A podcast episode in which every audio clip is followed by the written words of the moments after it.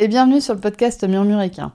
Moi c'est Audrey et tous les vendredis, je vous partage un maximum d'informations et de pistes de réflexion sur des sujets autour de la santé et du bien-être, autant équin qu'humain. L'objectif de ce podcast est de vous apporter de la sérénité et de la sécurité dans votre couple cheval-cavalier en vous permettant de gagner en compréhension du monde équin sans jugement, mais surtout avec une bonne dose d'humour, de bonne humeur, de passion et d'ouverture d'esprit. Bonne écoute Bonjour à toutes et bienvenue dans ce nouvel épisode du podcast Murmuréquin. Aujourd'hui, je vais vous parler un petit peu travail du cheval. Alors, c'est quelque chose que j'ai pas l'habitude de faire dans ce podcast et en général tout court. Parce que mon domaine d'expertise, c'est le cheval et c'est pas l'équitation. Donc je préfère laisser toute la partie travail du cheval, équitation, etc. à d'autres personnes. Mais j'ai quand même envie de vous transmettre euh, certaines choses, et notamment parce que j'en ai discuté avec des amis qui m'ont posé des questions et qui m'ont, quand je leur ai donné les réponses, elles m'ont dit Ah ouais, tu fais comme ça et c'est tout? Et ça marche. Donc, je me dis qu'il y a peut-être quand même quelque chose à aller chercher et c'est ce que je vais vous présenter aujourd'hui. Avant de vous présenter ma manière de monter aujourd'hui, il faut que je vous présente un petit peu plus Whisper, donc mon cheval, et celui qui me pose des problèmes dans l'équitation et des problèmes physiques, donc des problèmes de santé. Il faut savoir que Whisper, il est porteur de PSSM, donc euh, enfin, il est atteint de PSSM et il n'en guérira jamais. Je vous invite à écouter l'épisode 6 de ce podcast pour tout savoir sur la PSSM. Whisper, il est aussi déclaré naviculaire. Donc pour tout savoir sur le naviculaire, je vous invite à écouter l'épisode 47 de ce podcast. Il a aussi fait des fourbures, ça il me semble que c'est l'épisode 12 du podcast. Il en a fait une, je croise les doigts, il m'a fait une fourbure. Toujours est-il que j'en parle dans l'épisode 12 de ce podcast. Et il a également fait des atteintes tendineuses. Et ça, je vous en parle dans l'épisode 98 sur les tendinites. Donc vous voyez que Whisper, il y a quand même un, petit passif médical. Il y a aussi que j'y suspecte de l'arthrose. Un jour, j'aurai l'argent pour y faire les radios et j'irai lui faire plein de radios, mais toujours est-il que ça change pas grand-chose à ma manière de monter. Et donc du coup, Whisper, bah vous voyez, il a quand même un certain passif médical. Donc euh, Whisper, en gros, en 2019 ou 2018, je sais plus exactement, je m'étais dit, bah de toute façon, c'est foutu, ce cheval, il va rester à la retraite, euh, j'en ferai plus rien. il, va, vivre sa vie de petit cheval euh, tranquille, pépère, dans son pré, et il va très très content avec ça. Sauf que Whisper, il a pas été très très content avec ça. il a pas été très très content avec le fait de rester dans un pré à rien foutre. C'est-à-dire que ça lui a convenu pendant un an et je pense qu'il avait vraiment besoin de cette année pour euh, bah, se redécouvrir lui aussi en tant que cheval et redécouvrir ce que lui était capable de faire. Mais toujours est-il qu'à partir de 2020, bah, Whisper, il a montré bah, de l'envie de retravailler, de l'envie de partager des choses avec l'humain plutôt que de travailler. Il a montré de l'envie de partager des choses avec l'humain. Il avait envie de partir en balade. Quand je venais au pré, il voulait sortir. Enfin, il voulait interagir. Il voulait plus de stimulation mentale. Et une manière assez simple d'apporter plus de stimulation mentale à un cheval, c'est par ses interactions avec l'humain et notamment par le travail. Sauf que là, c'était moi qui avais un problème. C'est-à-dire que je me disais, ah ok, bah il a envie de travailler, allez, on y va, on part en balade. On partait en balade, je rentrais, le lendemain il était boiteux. Bon, voilà. Euh, je me disais, bon ok, on a peut-être fait un peu trop, c'est pas grave, bon on attend qu'il arrête de boiter, souvent on fait venir le vétérinaire en même temps, ça me coûte des frais. Donc euh, bon ok, la balade c'est un peu trop. Ok, et euh, bah c'est pas grave, il arrête de boiter, il remontre de l'intérêt à vouloir être avec l'humain. Je me dis bah ok, on va juste faire du travail à pied quand même parce que c'est moins physique. Et bah je fais ma séance de travail à pied, rebelote, il boite. Le lendemain, il est boiteux. Comme ça, j'ai réessayé plusieurs fois de travailler Whisper, de le remettre au boulot. Vous voyez ce que je veux dire Je pense que vous connaissez l'expression, mais de le remettre au travail. Et à chaque fois, ça se finissait de la même manière, c'est-à-dire qu'il finissait par boiter très rapidement. Au mieux, j'ai réussi à le remettre au travail, genre 8, 10, 15 jours max. Je crois qu'au maximum, allez, peut-être Ouais, le mois d'octobre 2021, il a été pas mal. C'est-à-dire que j'ai réussi à le travailler pendant trois semaines avant qu'il reboite. Bah, c'est épuisant en fait. Enfin, c'était épuisant pour moi. C'est-à-dire que tout ce que je faisais avec mon cheval, euh, bah, je le faisais boiter. En plus, euh, on parle pas des frais vétérinaires. Et c'était très frustrant parce que j'avais un cheval qui avait envie et moi, je savais pas comment faire. Je savais pas comment faire pour le travailler, sans, enfin, pour lui offrir sa stimulation mentale sans le faire boiter. Bref, toujours est-il que les moments passent. Et en septembre 2022, donc il y a six mois, au moment où j'enregistre ce podcast. Il y a six mois, je me suis dit, bon, ok, attends, là, Audrey, euh, ton cheval, il a trop de pathologies, il va bientôt avoir 15 ans. Ces pathologies vont pas aller en s'améliorant, et le fait de ne pas le travailler, de ne pas le stimuler, de le laisser juste dans son pré à faire sa vie, ça va euh, empirer ses pathologies. Je suspecte, je suspecte de l'arthrose. L'arthrose est énormément aidée par le mouvement. Ben, je me dis en fait, il va juste se dégrader encore plus vite. Donc à un moment donné, moi, il faut que je fasse quelque chose pour que ben, son état physique se dégrade le moins vite possible. J'ai bien conscience que son état physique, vu toutes ces pathologies, va s'aggraver et que je vais, je vais avoir du mal à améliorer son état physique. Ça, c'est ce que je pensais au mois de septembre. Mais donc, je me disais, bah oui, mais il faut que tu ralentisses en fait quand même la progression de ces pathologies, il faut que tu ralentisses la progression du naviculaire, il faut que tu ralentisses la progression de ces tendinites, il faut que tu ralentisses potentiellement l'évolution de l'arthrose. Voilà, c'est tout ce que je me suis dit et je me suis dit, bon ok, alors euh, sors-toi les doigts du cul. Ouais, ok, je l'ai dit, c'est peut-être peut pas ouf. Mais je me suis dit, bah vas-y, bouge-toi les fesses, Audrey, ça c'est un peu mieux. Mais bouge-toi les fesses parce que là, il va falloir que t'aides ton cheval à bien vieillir. Et donc, il va falloir que tu le travailles. Et euh, bah, je l'ai travaillé. Et là, ça fait donc six mois que Whisper est retravaillé régulièrement, sans arrêt.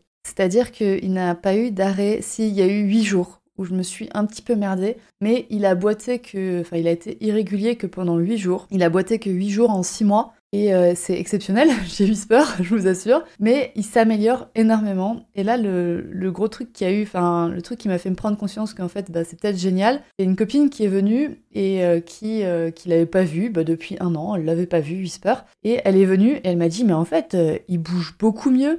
Il a envie, il propose des choses. Qu'est-ce que t'as fait?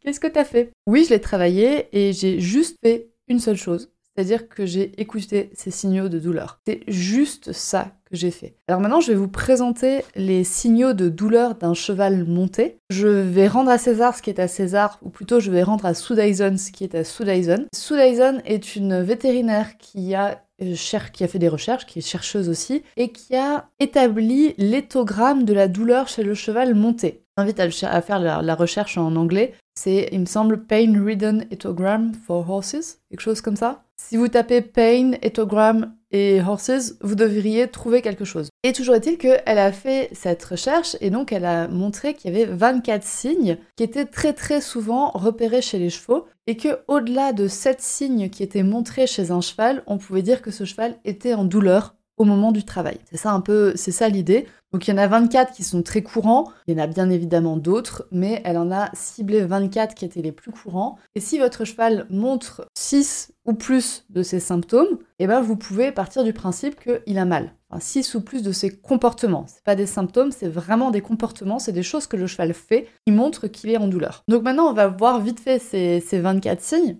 Je suis désolée, ça va faire un peu liste de course. Mais euh, bah, c'est très intéressant de voir les 24 signes et de se dire à quel point en fait on a l'habitude de voir ces signes et qu'on les écoute pas du tout. Le premier signe, c'est un changement, de position de la tête, c'est-à-dire le cheval qui est en position haute, position basse, répétée, et qui est pas en rythme avec le trot. Donc pour un cheval en trot qui lève et qui descend la tête, qui en sens, on pourrait dire, et pas en rythme avec le trot. Le deuxième signe, c'est bah, la tête qui est inclinée sur le côté soit de manière continue, soit de manière répétée. Donc vous voyez le cheval qui, met un peu la tête sur le côté, c'est-à-dire que la ligne entre ses yeux et son museau n'est pas perpendiculaire au sol.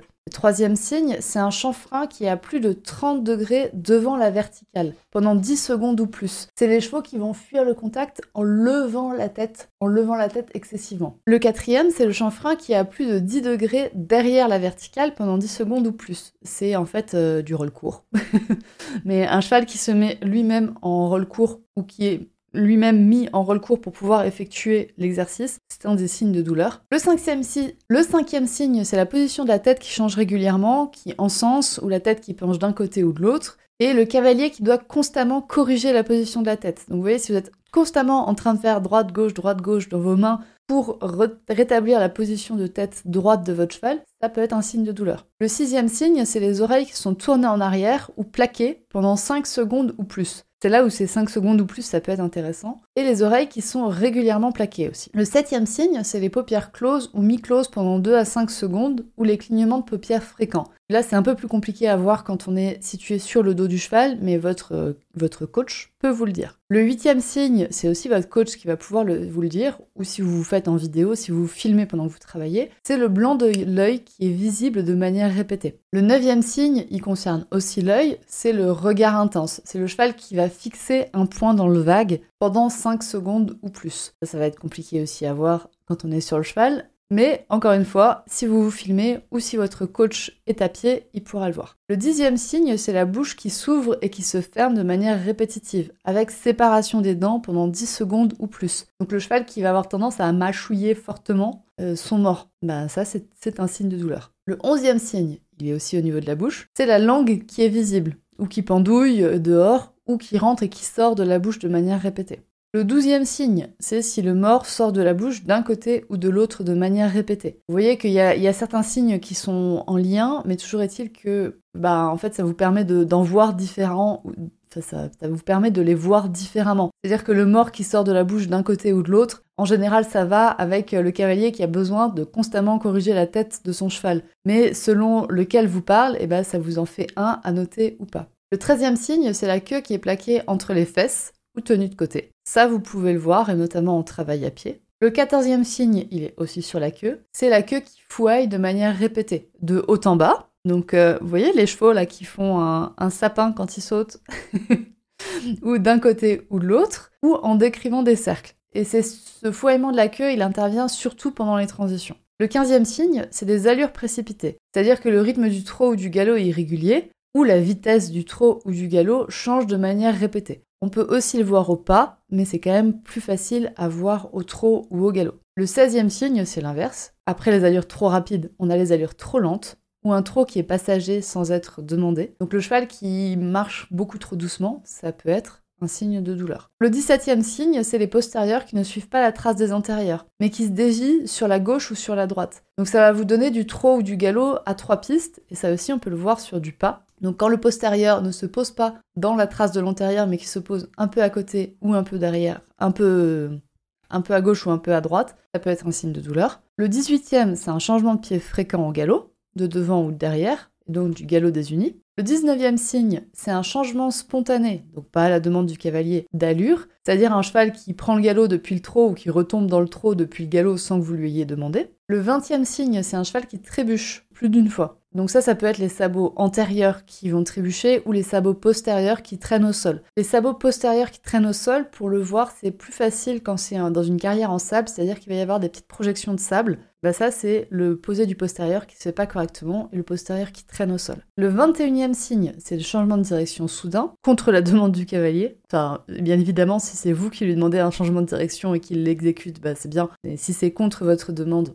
ça peut être un signe de douleur. Et le cheval qui sursaute également, c'est un changement de direction soudain qui n'est pas fait à la demande du cavalier, et ça peut montrer un signe de douleur. Le 22e signe, c'est une difficulté à se mettre en avant. Donc des chevaux qui se traînent, des feignasses, hein, comme on a l'habitude de les dire, mais où il faut beaucoup de talons, il faut beaucoup les encourager verbalement, ou des chevaux qui stoppent spontanément, ça peut être un signe de douleur. Le 23 et le 24e, on a plus l'habitude. Le 23e, c'est le cabré, et le 24e, c'est la ruade ou un coup vers l'arrière d'un ou de deux postérieurs. Vous voyez que ces signes, bah, ils sont à prendre, euh, à prendre avec des pincettes, c'est-à-dire qu'un seul signe, bah, c'est pas forcément un cheval qui a une douleur. Par contre, si vous avez plusieurs signes, et notamment plus de 6, 7, 8, et ben là, ça peut montrer que votre cheval est en douleur, sur l'exercice ou sur la séance. Et donc du coup, moi, ma manière de travailler avec Whisper depuis septembre, eh ben, ça a juste été d'écouter ces signes de douleur. Je l'ai pris du côté un peu extrême parce que moi, j'en pouvais plus, ça me rendait malade de voir mon cheval boiter à chaque fois que je le travaillais. Et donc du coup, à chaque fois que moi, je repère un signe de douleur, eh ben, je descends, j'arrête la séance, j'arrête l'exercice. Alors en vrai, ce que je fais,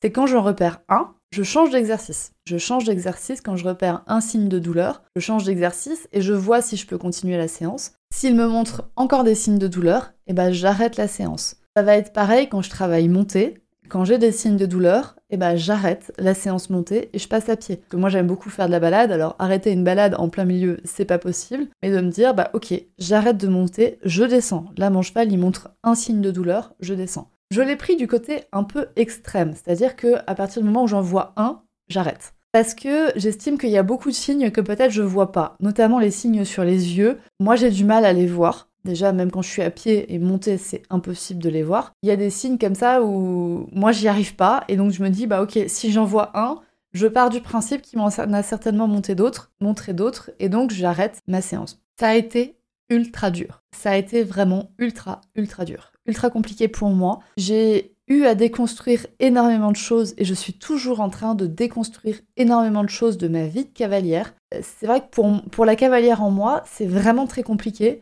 Ça a demandé un énorme travail sur moi pour me dire, ok, bah en fait, ça c'est un signe de douleur. Donc maintenant, tu l'écoutes. Et, euh, et, vraiment, ça a généré énormément de frustration chez moi. Donc je me suis fait accompagner en sophrologie. Merci Fanny, si tu passes par ici, euh, tu as été génial.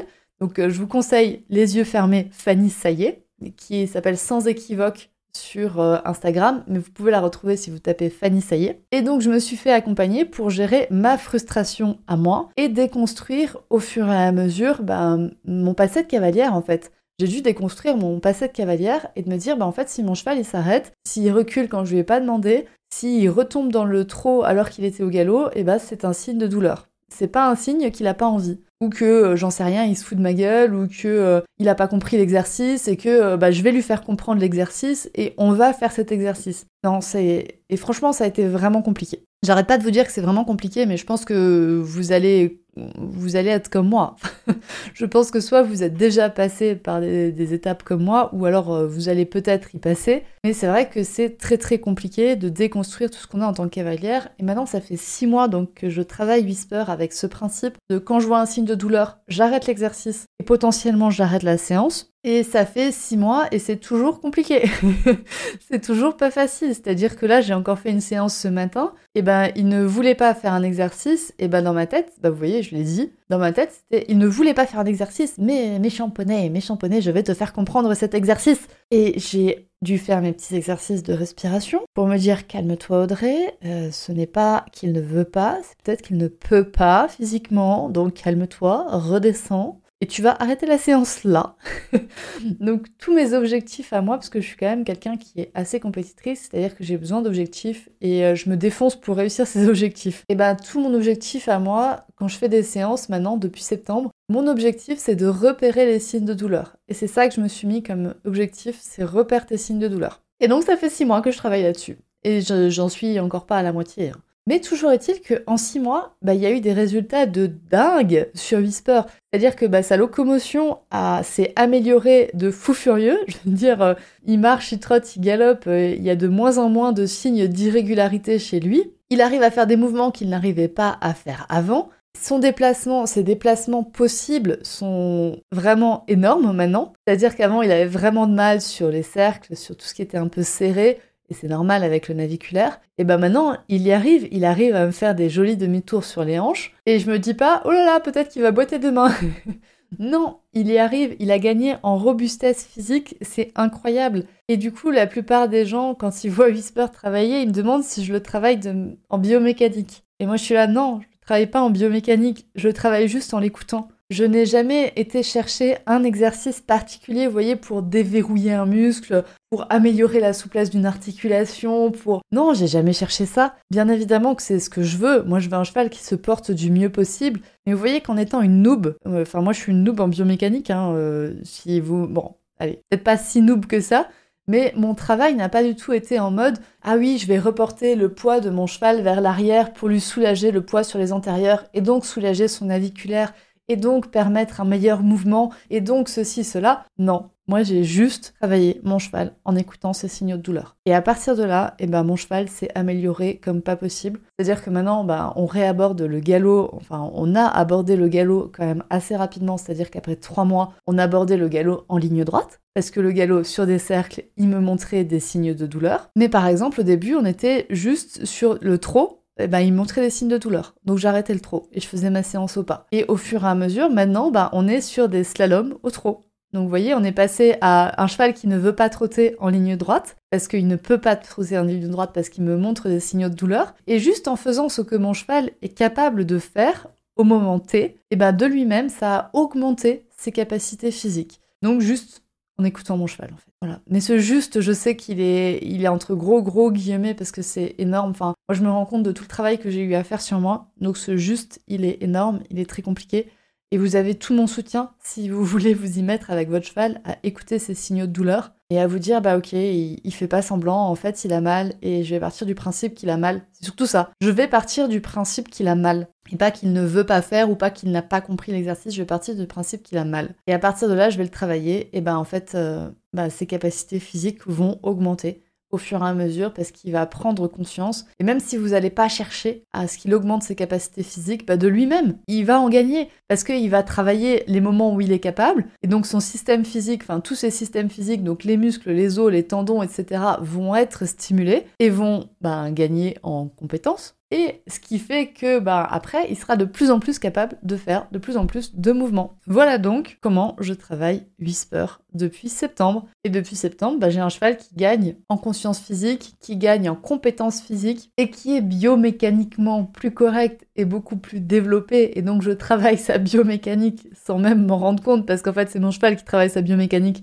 Moi, je travaille ma frustration. Donc moi, je travaille ma frustration, mon cheval travaille sa biomécanique tout seul, et bah du coup, il gagne en compétences physiques. J'ai un cheval qui est beaucoup mieux dans son corps et qui est beaucoup mieux au travail et qui évolue constamment au travail juste en l'écoutant. Voilà donc euh, comment je travaille mon cheval. J'espère que cet épisode vous aura donné des, des, pistes pour le travail de votre cheval et notamment de votre cheval s'il a des pathologies ou s'il a eu des pathologies ou il aura peut-être des pathologies et donc vous penserez à moi et vous viendrez réécouter cet épisode et de comment est-ce qu'on augmente les capacités physiques de son cheval sans chercher à les augmenter directement. J'espère que cet épisode vous a plu. Si c'est le cas, n'hésitez pas à venir me le dire sur le compte Instagram at murmure.animal.shiatsu. Je serais ravie d'avoir euh, vos retours d'expérience. Et n'hésitez pas non plus à partager cet épisode autour de vous, en story sur Instagram, sur des groupes Facebook ou n'importe. C'est le genre d'épisode euh, à partager qui m'aide énormément et qui aide à faire grandir ce podcast. Donc si vous voulez aider à faire grandir ce podcast,